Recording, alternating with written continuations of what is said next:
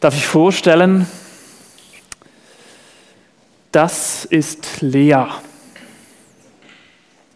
Kennt ihr Lea? Lea ist die Tochter von Laban. Sie ist aktuell noch Single und wohnt noch bei ihren Eltern zu Hause. Lea hat eine Schwester. Lea ist die ältere Schwester und ihre jüngere Schwester ist Rahel. Auch Rahel ist noch Single und auch sie wohnt momentan noch bei ihren Eltern zu Hause. Und beide Frauen sind, wie soll ich sagen, im heiratsfähigen Alter.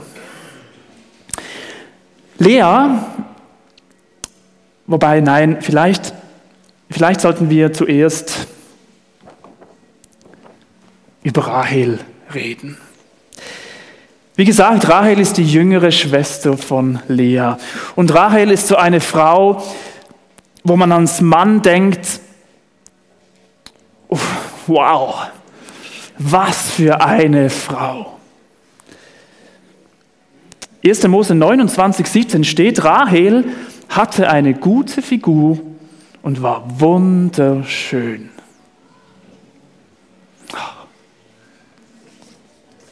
Sie war vielleicht die jüngere Schwester, aber trotzdem war sie irgendwie die erste. Sie war die, die aufgefallen ist. Sie war die, die man wahrgenommen hat.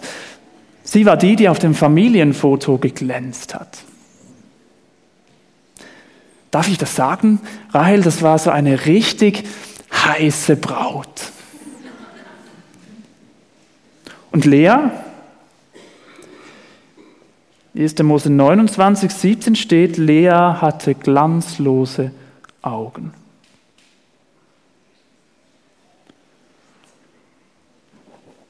Vom ursprünglichen hebräischen Text her ist nicht 100% eindeutig, wie das mit den Augen genau zu verstehen ist.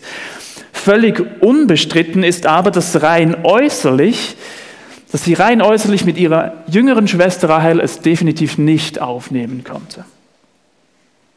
Die Erscheinung von Rahel, das war eine ganz andere Liga, wie in der Lea gespielt hat. Lea war die ewig Zweite. Immer stand die kleinere Schwester im Rampenlicht. Immer war Rahel die Beliebte und immer die gern gesehene. Wenn sie in einen Raum kam, dann stand sie im Fokus. Und anhand des ganzen Textes, dieser ganzen Geschichte, wenn wir das lesen, dann können wir ausgehen, dass Rahel das auch ziemlich genau gewusst hat. Sie wusste, wie sie vor allem auch bei Männern ankommt. Lea hingegen, sie war die Unscheinbare. Sie stand schon immer im Schatten ihrer temperamentvollen und ach so hübschen kleinen Schwester. Die Rollenverteilung dieser beiden Schwestern sollte dann eines Tages einen traurigen Höhepunkt erreichen. Folgendes hatte sich abgespielt. Ein junger Mann namens Jakob war gerade auf dem Weg zu Laban, eben dem Vater von diesen beiden jungen Frauen. Jakob kam gerade aus einer ziemlich schwierigen Familiensituation und er brauchte für eine gewisse Zeit ein bisschen Abstand und er erhoffte sich, dass er bei Laban und seiner Familie arbeiten und leben kann. Nun, die allererste Begegnung mit jemandem aus der Familie von Laban sollte eine ganz, ganz besondere Begegnung werden für unseren Jakob. Die erste Person aus der Familie von Laban, die er antraf, war nämlich natürlich Rahel. Die schöne Rahel. Ja, Jakob muss völlig hin und weg gewesen sein von dieser Frau. Wisst ihr, warum ich das weiß? Weil Jakob dieser Rahel demonstrativ, wirklich demonstrativ zeigen wollte, was für ein krasser und toller Hecht er ist. Rahel war nämlich gerade dabei, die Schafe von ihrer Familie zum Brunnen zu führen. Diesen, ich nenne ihn einfach mal Dorfbrunnen, gehörte mehreren Familien zusammen aus der Region. Die durften ihn gemeinsam nutzen. Und diese benachbarten Familien hatten eine Abmachung, damit das Wasser fair aufgeteilt wird, wird der Brunnen immer nur gemeinsam geöffnet. Das war auch ganz praktisch, eine ganz tolle und gute Lösung, denn der Brunnen war mit einem ganz großen und schweren Stein zugedeckt. Das hatte man gemacht, damit zum Beispiel niemand oder kein Tier hineinfällt oder auch kein Dreck hineinkam, das Wasser verunreinigt hat oder dass auch keine unbefugte Person einfach mal so kurz das Wasser für sich selbst herausholt, obwohl dieser Brunnen eben nicht ihm oder ihr gehört. Also diesen Stein, den lupfte man nicht einfach mal so kurz weg. Da war es eben gut, wenn man einige Personen zusammen war und das zusammen machen konnte. Außer, außer man hieß Jakob und hat soeben zum allerersten Mal diese unfassbar schöne Frau Rahel gesehen. So ein Anblick verleiht einem Mann dann unter Umständen mal ganz besondere Kräfte. Und so hat dieser Jakob doch tatsächlich diesen Stein ganz alleine beseitigt. Da waren schon andere, die gewartet haben auf dieses gemeinsame Wasserschöpfen, waren schon da. Jakob ging an ihnen vorbei und hat höchstpersönlich und ganz alleine diesen Riesenstein weggewälzt und den Brunnen für Rahel und seine Schafe geöffnet. Wow, was für ein Gentleman, was für ein männlicher Mann dieser Jakob doch da war. Und dann nimmt die Geschichte ihren Lauf, eine Liebesgeschichte wie aus dem Bilderbuch. Jakob hatte sich verpflichtet, sieben Jahre lang für Laban zu arbeiten und dann dürfte er dann so quasi als Lohn Rahel heiraten. Für uns heute natürlich völlig fremd und unvorstellbar, sieben Jahre für eine Beziehung zu arbeiten, also völlig schräg. Aber auf jeden Fall zeigt es, wie unsterblich verliebt Jakob in diese Rahel war. Und dass er wirklich entschlossen war, alles für diese Rahel zu geben. Halten wir an dieser Stelle dieser Geschichte doch einen, kurz lang, einen, kurz, einen kurzen Moment lang an. Wie müssen sich diese sieben Jahre wohl für Lea angefühlt haben? In der damaligen Kultur war es üblich und normal, dass Kinder dem Alter entsprechend der Reihe nach geheiratet haben. Und Lea war doch die ältere Schwester. Ich selbst, ich bin der jüngste von drei Kindern ich habe da keine eigene Erfahrung im engsten Sinne, aber wenn man, auch wenn es heute ja keine so Reihenfolge mehr gibt, wie geheiratet wird, trotzdem sind das doch schon auch schwierige Momente, wenn ein jüngeres Geschwister, eine Schwester, eine jüngere Schwester oder ein jüngerer Bruder, einen Freund oder eine Freundin mit nach Hause bringt und ich selber als, als älteres Geschwister vielleicht noch keinen Partner habe. Oder dann auch, wenn es, wenn es soweit ist, dass man heiratet wenn das jüngere oder das jüngere Geschwister, die Schwester, der Bruder heiratet und ich, ich bin vielleicht noch Single als ältere Bruder oder Schwester. Und dann wird das hier bei, Rahel und Jakob auch noch so zelebriert. Sieben Jahre lang hat die Familie auf dieses so tolle Traumhochzeit hingefiebert. Was für eine Demütigung für Lea, die ältere Schwester. Ich höre schon die Kommentare der Nachbarn. Ja, sag mal, Lea, willst du denn nicht auch langsam mal einen Mann finden und heiraten? Vielleicht kennt der eine oder andere unter uns ja auch solche wirklich einfach nur unangebrachten Kommentare und Bemerkungen. Und dann nach sieben Jahren kommt dann das große Hochzeitsfest. Aber diese Liebesgeschichte, Jetzt wird sie eben wirklich richtig, richtig verrückt. Genau diese Tradition, dass zuerst das ältere Kind heiraten sollte, ist natürlich auch Laban, dem Vater von den beiden Schwestern, bewusst. Und darum hat er sich einen fiesen Plan ausgedacht. Und das lesen wir jetzt gemeinsam direkt aus der Bibel. Wir finden diese Geschichte im ersten Mosebuch, Kapitel 29 und ab Vers 22 lese ich vor. Da lud Laban alle Leute des Ortes zur Hochzeitsfeier ein. Doch am Abend brachte Laban seine Tochter Lea zu Jakob und Jakob schlief mit ihr. Laban und Jakob schlief mit ihr, Entschuldigung. Doch als Jakob am Morgen aufwachte, entdeckte er Lea neben sich. Warum hast du mir das angetan? stellte er Laban zur Rede. Ich habe sieben Jahre für Rahel gearbeitet. Warum hast du mich betrogen? Bei uns ist es nicht üblich, die jüngere Tochter vor der älteren zu verheiraten, antwortete Laban. Verbring die Hochzeitswoche mit ihr, dann kannst du auch Rahel haben. Was für eine verrückte Story. Also definitiv Stoff für Hollywood. Man kann sich fragen, was denn mit dem Vater da los war, wie er da mit seinen Töchtern umgeht.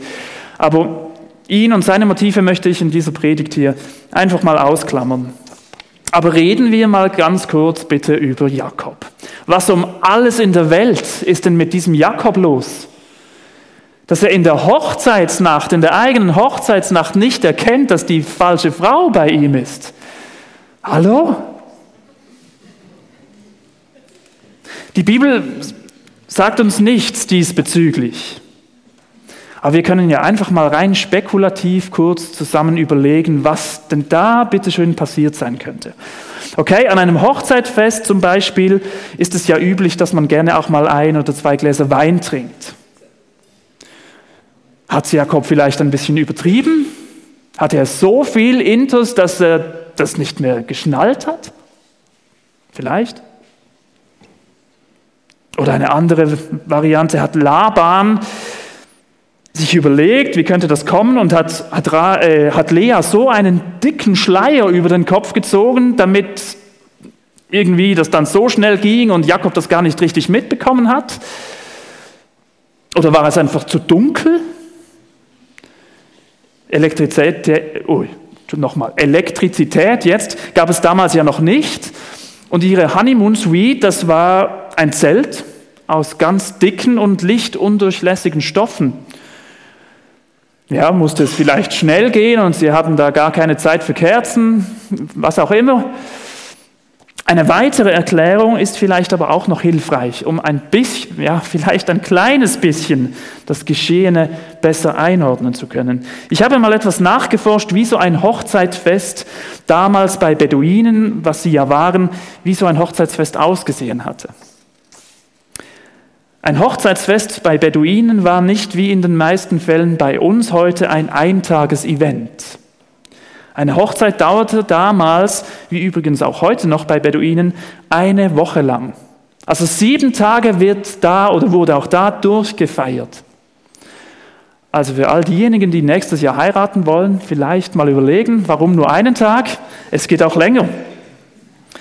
Und eingeladen waren zu diesem Hochzeitsfest auch nicht nur einfach 80 vorsichtig ausgewählte Gäste, wo man sich dann gut überlegt, wen platziert man an welchem Tisch, damit das irgendwie funktioniert an diesem Abend. Nein, eingeladen waren Hunderte von Menschen, ganze Dörfer waren eingeladen. Und vor allem, man feierte komplett getrennt. Die Männer haben für sich gefeiert und die Frauen haben für sich gefeiert. Und tatsächlich war es in vielen Fällen so, dass sich das Hochzeitspaar erst in der allerletzten Nacht getroffen und gesehen hat, eben in dem Moment, wo sie dann zusammen ins Paarzelt geführt wurden. Okay, wenn ich mir jetzt das überlege, dass da eine Woche lang Alkohol im Spiel war, viel gefestet und gefeiert und man vielleicht total übermüdet ist und es vielleicht wirklich stockdunkel war und man nichts mehr gesehen hat, ach, so ein bisschen, okay, kann ich mir es besser vorstellen, wie es zu diesem erschreckenden Aufwachen für Jakob gekommen ist. Aber eigentlich reden wir heute ja nicht über diesen Jakob, sondern über sie, über Lea. Und darum stelle ich noch einmal diese nicht ganz angenehme Frage, wie muss sich diese Nacht für Lea angefühlt haben? Was muss Lea durch den Kopf gegangen sein? Sie wusste ja, was abging, was passiert. Hat sie die ganze Zeit auf diesen schrecklichen Moment gewartet, wenn dann Jakob endlich bemerkt, was passiert ist? War da vielleicht irgendwo ein ganz kleiner Hoffnung, ein Funke Hoffnung in ihr, dass, dass Jakob in dieser Nacht ja vielleicht trotzdem auch ihre Schönheit und ihren Wert erkennt und nicht immer nur Rahel sieht? Und was muss das für ein Schlag gewesen sein, mitten ins Gesicht, als Jakob dann am Morgen das Zelt verlässt und sie als frisch gebackene Ehefrau alleine zurücklässt. Ich weiß es nicht. Vielleicht hat sie ja sogar noch gehört, wie, wie Jakob dem Laban zuruft, ich habe für Rahel gearbeitet, nicht für Lea. Einmal mehr eine unvorstellbar heftige Ablehnung. Und es wird und wird nicht besser. Zähneknirschend lässt sich Jakob auf diese Hochzeitswoche mit, äh, mit Lea ein um danach endlich diese Frau heiraten zu dürfen, die er eigentlich wollte. Die Frau, die er liebt, die Frau, mit der er sein Leben verbringen möchte. Die Frau, die ausgerechnet die jüngere kleine Schwester ist von Lea. Wie muss es in Lea innen drin ausgesehen haben? Und dann kommt da so ein ganz besonderer Satz in dieser Geschichte, Vers 31. Als der Herr sah, dass Lea ungeliebt war, machte er sie fruchtbar, Rahel aber war unfruchtbar. Endlich, endlich denken wir innerlich, endlich sieht Gott diese riesige Not von Lea, endlich wird sie gesehen, endlich bekommt sie Zuwendung. Halten wir diesen Moment in dieser Geschichte unbedingt fest. Ich glaube, hier erkennen wir etwas über das Wesen von Gott, wie er ist. Und vielleicht kannst du dich ja ein Stück weit mit Lea identifizieren. Vielleicht kennst du das Gefühl, dass jemand anderes dir vorgezogen wird. Vielleicht fühlst du dich auch ungeliebt. Vielleicht bist du Single, vielleicht bist du in einer Beziehung und trotzdem fühlst du dich ungeliebt. Vielleicht fühlst du dich auch unnötig oder sogar wertlos. Dann möchte ich dir zusprechen an diesem Morgen, Gott sieht auch dich. Er sieht dich, er sieht dein Leiden und er sieht deine Sehnsucht. So wie bei Lea. Gott hat ihr Kinder geschenkt und in der damaligen Zeit waren Kinder Statussymbole. Mehr noch, sie waren Altersvorsorge. Kinder waren die Sicherheit für die Zukunft. Lea bekam zunächst drei Söhne, aber das ist ganz spannend, wenn man sich mal die Namen dieser Söhne anschaut, dann merken wir ziemlich schnell, dass Lea noch ein tieferer Wunsch in sich drin hatte. Wisst ihr, was ihre große Sehnsucht war? Nicht in erster Linie die Kinder, sondern die Liebe von ihrem Mann. Sie hatte große Sehnsucht nach Jakobs Liebe, nach seiner Zuwendung. Sie wollte sich von Jakob, ihrem Ehemann, geliebt wissen. Schauen wir uns das mal an. Der erste Sohn hieß Ruben und das bedeutet, siehe ein Sohn. Vers 32 lesen wir, der Herr hat meine Not bemerkt, jetzt wird mein Mann mich lieben. Dem zweiten Sohn gab sie den Namen Simeon und das bedeutet, Gott hat mich erhört. Vers 33, da der Herr hat gehört, dass ich nicht geliebt werde und hat mir auch noch diesen Sohn geschenkt. Der dritte Sohn bekam den Namen Levi und das bedeutet der Aneinanderschließer. Der Aneinanderschließer, Vers 34. Ganz sicher wird mein Mann mir jetzt seine Zuneigung schenken, denn ich habe ihm drei Söhne geschenkt. spürte diese tiefe, tiefe Sehnsucht in Lea. Lea erhofft sich, dass sie durch die Kinder, die sie zur Welt bringen durfte, Jakobs Liebe bekommt. Sie erhoffte sich dank ihrer Kinder Aufmerksamkeit und Zuwendung. Und ein Stück weit erhofft sie sich durch ihre Kinder Wert.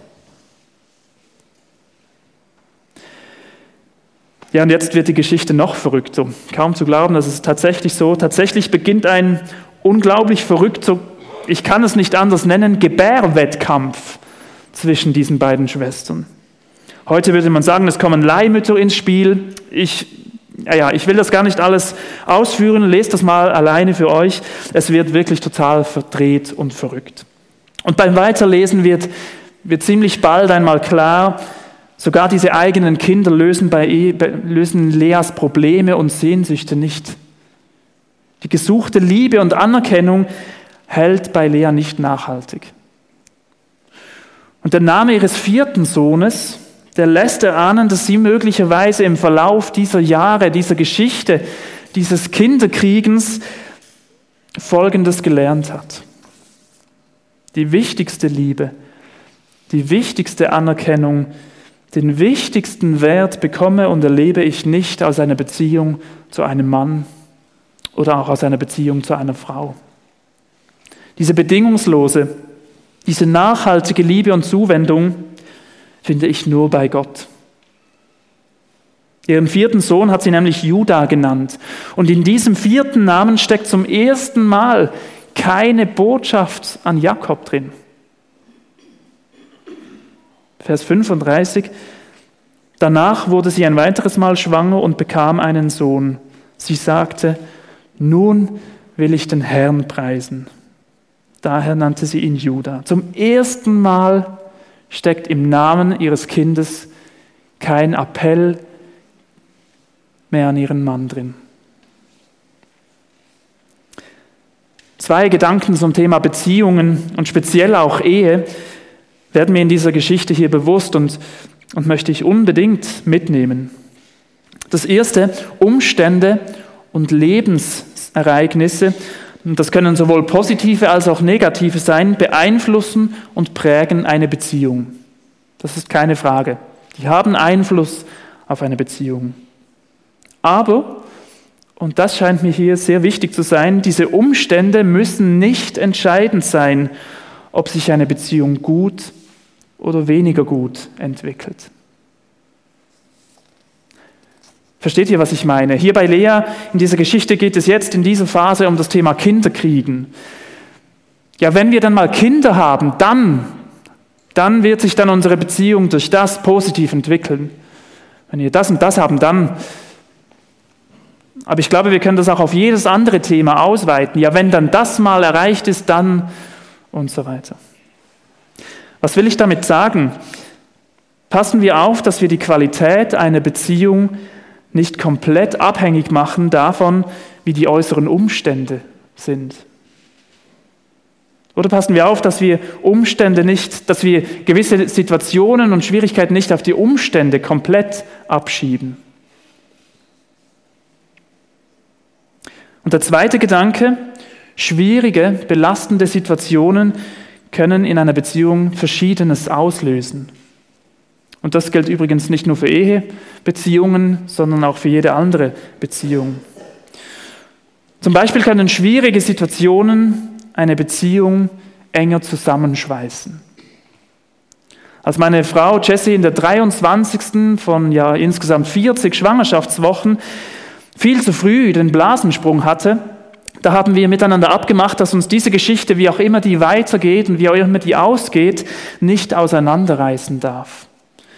Wir haben uns versprochen, wir, wir wollen das zusammen durchstehen. Denn genau das ist die zweite Möglichkeit. Schwierige Situationen können eine Beziehung auseinanderreißen. Und es gibt tatsächlich Lebenssituationen, die, die sehr schwierig sind. Aber was schwierige Situationen auch auslösen können, und ich glaube, das sehen wir eben auch bei Lea, anhand der Namenswahl für ihre Söhne und vor allem beim vierten Sohn. Schwierige Lebenssituationen können mir bewusst machen, dass ich von Gott abhängig bin, dass ich ihn brauche. Sie lassen uns manchmal auf brutale Art und Weise erleben, dass uns Menschen schlussendlich nie das geben können, was wir wirklich brauchen, sondern nur unser himmlischer Vater. Lea eine wirklich verrückte Liebesgeschichte. Und tatsächlich lesen wir auch nichts so jetzt von einem wunderbaren großen Happy End. Wir finden Hinweise, wir finden einige Hinweise, dass das Miteinander von, von Lea und Rahel und auch irgendwie das Miteinander mit, mit Jakob möglicherweise wirklich friedlicher und versöhnlicher geworden ist. Und die große Frage, ja, was machen wir jetzt heute mit dieser Geschichte? Ich glaube, diese Geschichte will uns für uns heute zwei Dinge sein. Ich glaube, diese Geschichte möchte uns eine Warnung sein.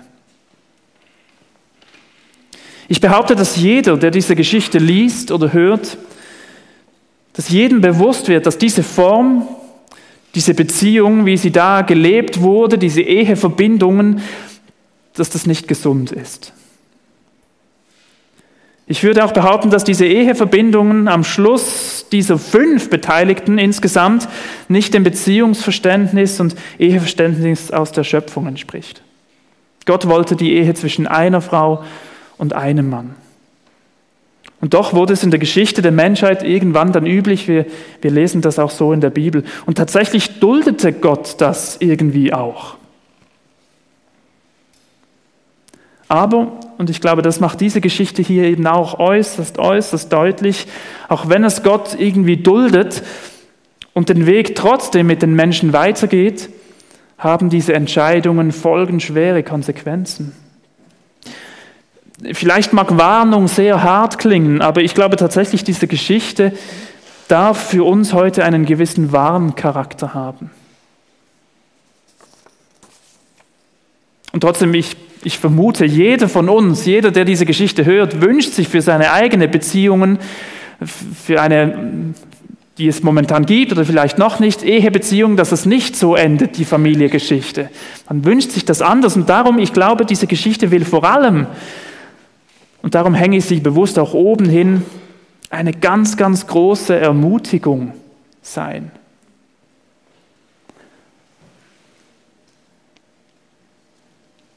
Warum? Ermutigung. Wir sehen es in der Geschichte von damals, wir sehen es aber auch in der heutigen Zeit. Menschen, Menschen treffen schlechte Entscheidungen, Menschen scheitern, Beziehungen scheitern, Ehen scheitern. Und wie erwähnt, das hat Folgen, die oft mit vielen Schmerzen und mit viel Leid verbunden sind.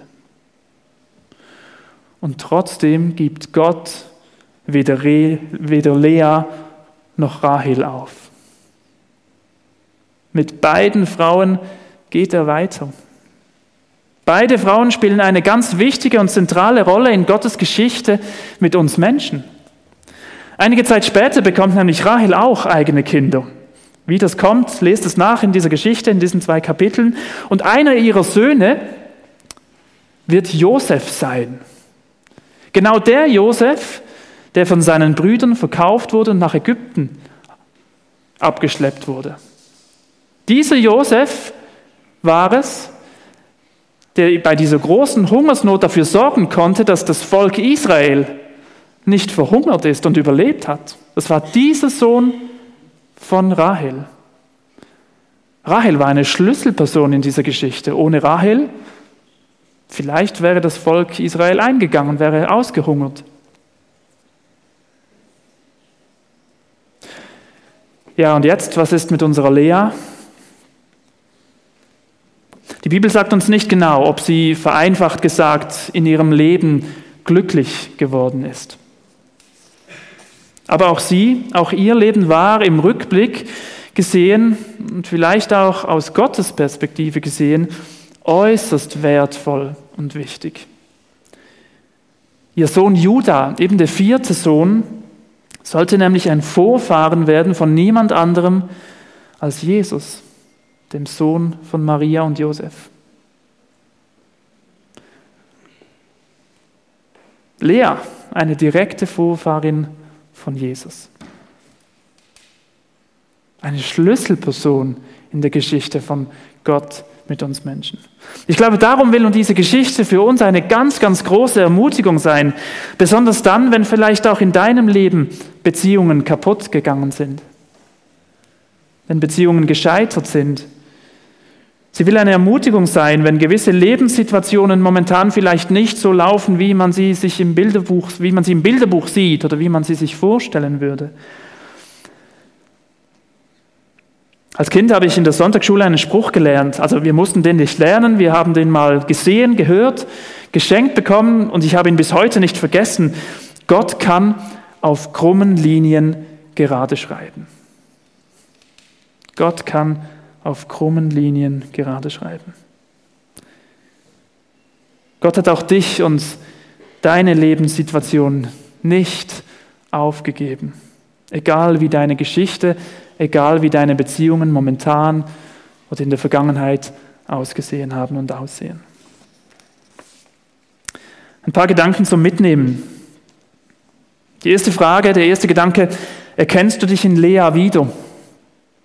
Wo fühlst du dich vielleicht auch ungesehen, unbeachtet, ungeliebt und wertlos? Sag es Gott, er hört dich und vor allem er sieht dich. Der zweite Gedanke, durch welche Dinge, in dieser Geschichte waren es Kinder, vielleicht sind es Kinder, vielleicht sind es auch andere Dinge wie Begabungen, materielles oder was auch immer. Durch welche Dinge hoffst du dir manchmal diese Liebe und Anerkennung und Zuwendung und Wertschätzung? Wo merkst du, ah, da, da versuche ich das dort zu bekommen? Der dritte Gedanke, welche Erfahrungen hast du durch schwierige Situationen in Beziehungen gemacht? Vielleicht tatsächlich trennend, vielleicht aber auch schon zusammenschweißend. Und wie sieht es aus mit dem Gedanke von der Abhängigkeit von Gott, in die Abhängigkeit von Gott führend? Hast du das schon erlebt, dass dich schwierige Situationen direkt zu Gott geführt haben? Und der vierte Gedanke, auf welcher krummen Linie deines Lebens würdest du dir wünschen, Gottes gerade Schrift zu erkennen? Wir nehmen uns einen Moment Zeit, wo wir still werden und uns Gedanken machen und auch mit Gott ins Gespräch kommen. Vielleicht ihm schon Dinge sagen, die uns jetzt aufgefallen sind, die uns hängen geblieben sind. Ich beende diese Zeit dann mit einem Gebet.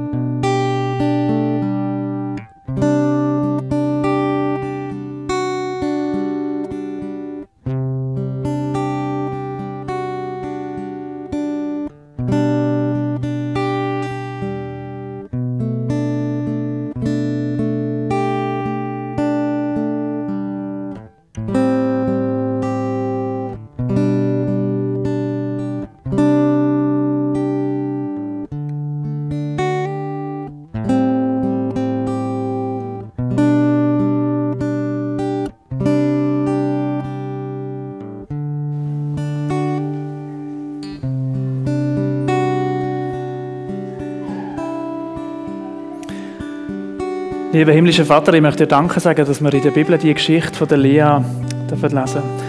Eine wirklich total verrückte Geschichte. Und irgendwie auch eine enorm tragische und traurige Geschichte. Und gleichzeitig ist es auch eine enorm ermutigende Geschichte, weil, weil du Menschen nicht aufgibst. Egal wie krumm Lebenswege aussehen oder wie krumm Lebensgeschichten aussehen. Und ich möchte jetzt speziell für die beten, die momentan ein Stück weit sich in der Lea finden können, wiederfinden können. Ich möchte für Menschen beten, die Beziehungen gerade aktuell nicht so sind, wie man sich das wünschen würde, wie sie sich vielleicht das wünschen würden. Ich möchte bitten, dass du sie erleben lässt, dass, dass wie auch bei der Lea, sie in ihrem Verlauf in ihrem Leben hat vermerken, hey Gott, du siehst mich. Und ich möchte dich bitten, dass du das Menschen, die so das erleben und fühlen, dass du sie das spüren lässt, dass sie das auch davon erleben. Du bist da. Und ich möchte bitten, dass wir auch als, Orten, äh, als Kirche ein Ort dafür sein, wo wir Menschen dürfen sehen und wahrnehmen. So wie ihr Leben auch immer aussieht. So wie ihre Beziehungen momentan auch immer aussehen. Wir möchten ein Ort sein, wo jeder Platz haben darf, egal wie das Leben gerade ist. Amen.